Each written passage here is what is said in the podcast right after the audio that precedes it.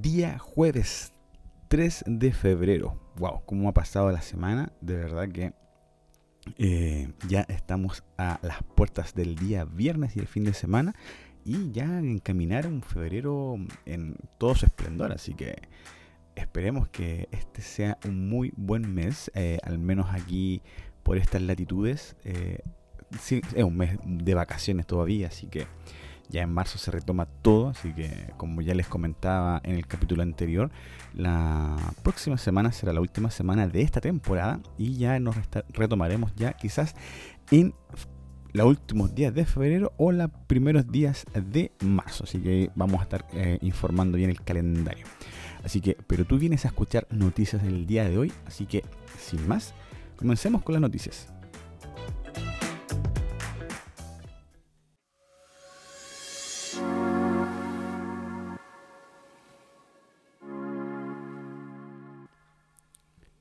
Antes de continuar, no olvides suscribirte a este podcast en la aplicación en la cual tú me estés escuchando en estos momentos. También compartir este podcast con cada una de las personas que tú sabes que les será de gran ayuda. Créeme, eso a mí me servirá muchísimo.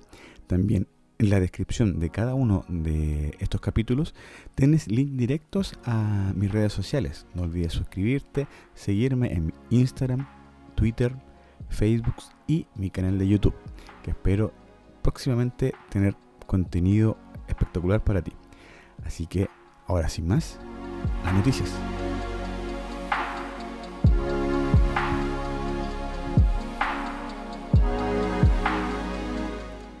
Este jueves 3 de febrero, quizás eh, ya la hayas escuchado esta noticia, si viste las noticias eh, es la noche anterior.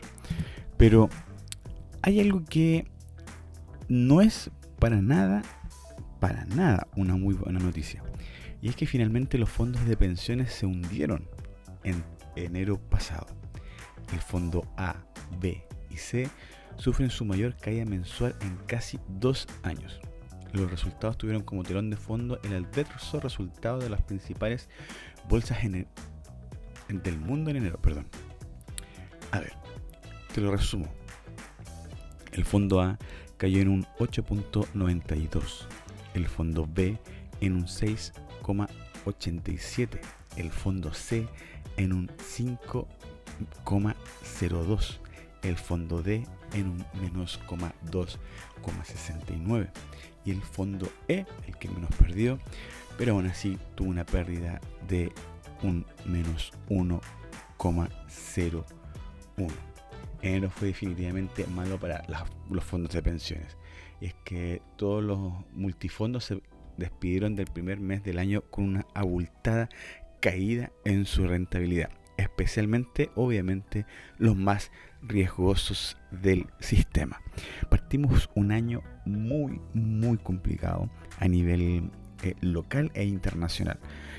Creo que no hemos tenido la oportunidad de, tener un capítulo sin tener malas noticias, ya sea eh, la inflación, la... Eh, uh, me fueron casi todos los temas. Pero, y ahora tenemos el, tema de, de las pensiones, que finalmente también son golpeadas. Así que comenzamos un año quizás un poco turbulentos. Eh, voy, a voy a preparar perdón, un especial quizás en YouTube en los próximos días sobre eh, las declaraciones del presidente de bancos, eh, de la asociación, de bancos, sobre su visión que quizás lo más probable que la tasa de créditos hipotecarios y los años que actualmente están alrededor de 20 años plazo, no se volverán a ver quizás hasta fines de la década. Así que vamos a estar hablando un poquitito de créditos hipotecarios y quizás también buscar y ver alternativas para el, financiamiento de la tan anhelada casa propia. Pero créeme, no partimos con un muy buen eh, eh, pie y la caída de los multifondos en el mes de enero demuestran. Y si sigue la tendencia internacional, lo más probable es que se repita en el mes de febrero. Así que muchísimo, muchísimo ojo, eh, ya que las turbulencias internacionales están golpeando obviamente a los que están más expuestos, pero tampoco eh, los fondos más conservadores como el fondo E nos están salvando de las pérdidas. Así que una noticia quizás no muy alentadora.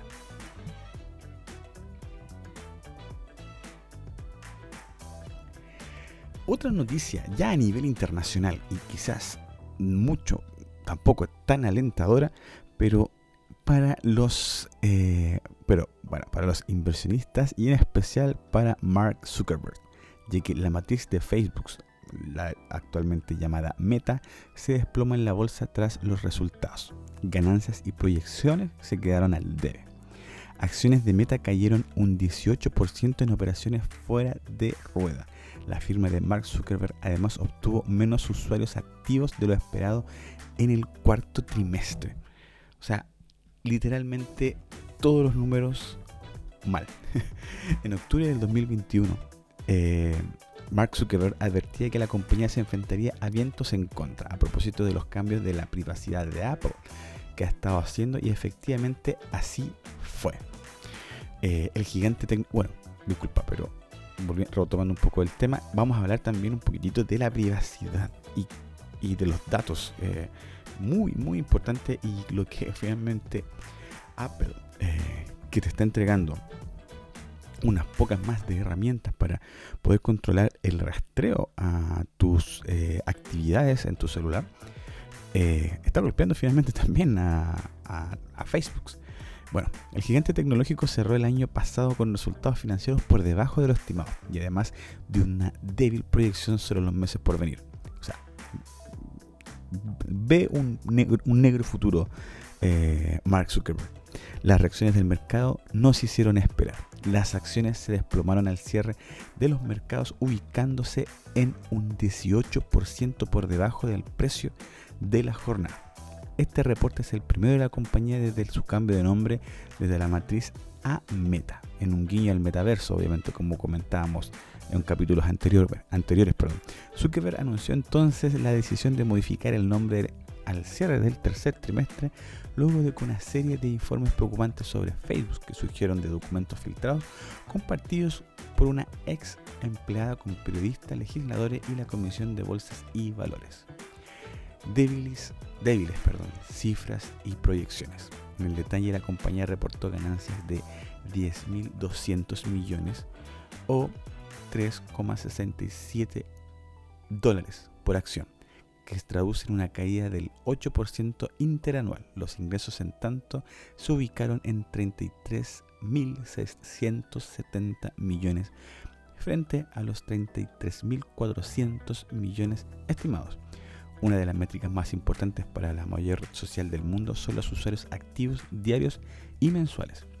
En el primer caso, la cifra se ubicó en 1.930 millones, por debajo de las estimaciones, y el segundo fueron 2.910 millones de usuarios, también menor a los 2.950 millones esperados por los analistas. Zuckerberg y Meta y obviamente Facebook comienzan con el pie izquierdo este año.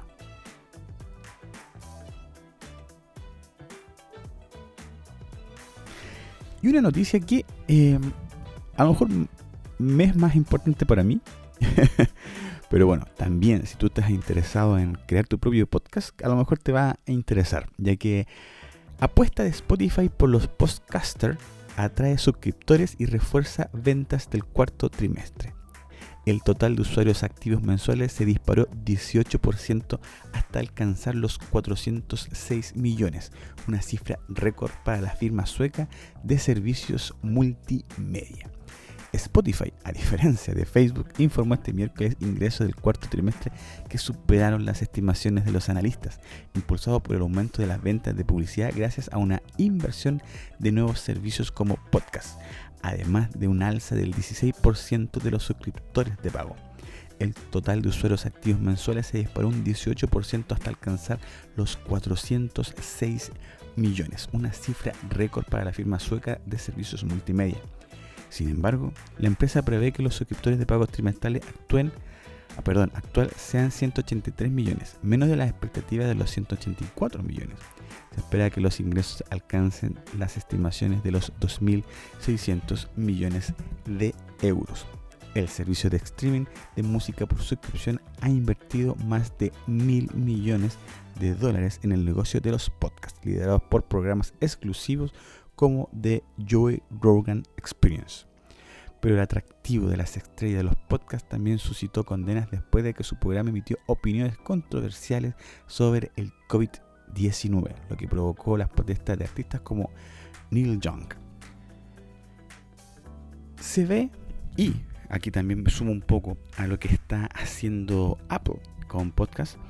Eh, créeme, y si tienes las ganas y eh, te puede servir quizás eh, lanzarte con un podcast, dale. De verdad, creo que es un buen momento para comenzar. Y antes que... a ver, si, si te soy honesto, ¿estoy ganando dinero con este podcast? No me gusta hacerlo, me divierte, me, ayuda a mantenerme informado y créeme que el generar comunidad eh, también eh, es, un, es un gusto. Así que espero que obviamente en el futuro eh, esto me, quizás no, no, me dé para vivir, pero si pueda generar algún tipo de ingreso, sería espectacular. No te lo voy a negar, yo creo que como todos pero creo que se vienen años muy importantes y si te gusta el podcast y te gusta la idea de crear tu podcast, créeme que es un buen, muy buen momento para hacerlo. Creo que el 2022 va a ser un buen año para los podcasts, así que dale nomás, no lo pienses más y lánzate. Créeme que los primeros capítulos para mí fueron, ya han sido, porque este es el capítulo número 10, si no me equivoco han sido complejos al principio, los primeros dos, tres capítulos. Ya los siguientes se han, se han hecho muchísimo más, más fáciles y creo que cada vez me he puesto un poquitito menos expresarme en el micrófono. Así que ahí está, te entrego la noticia. Quizás, tal vez tú seas el próximo podcaster y yo voy a estar ahí escuchándote.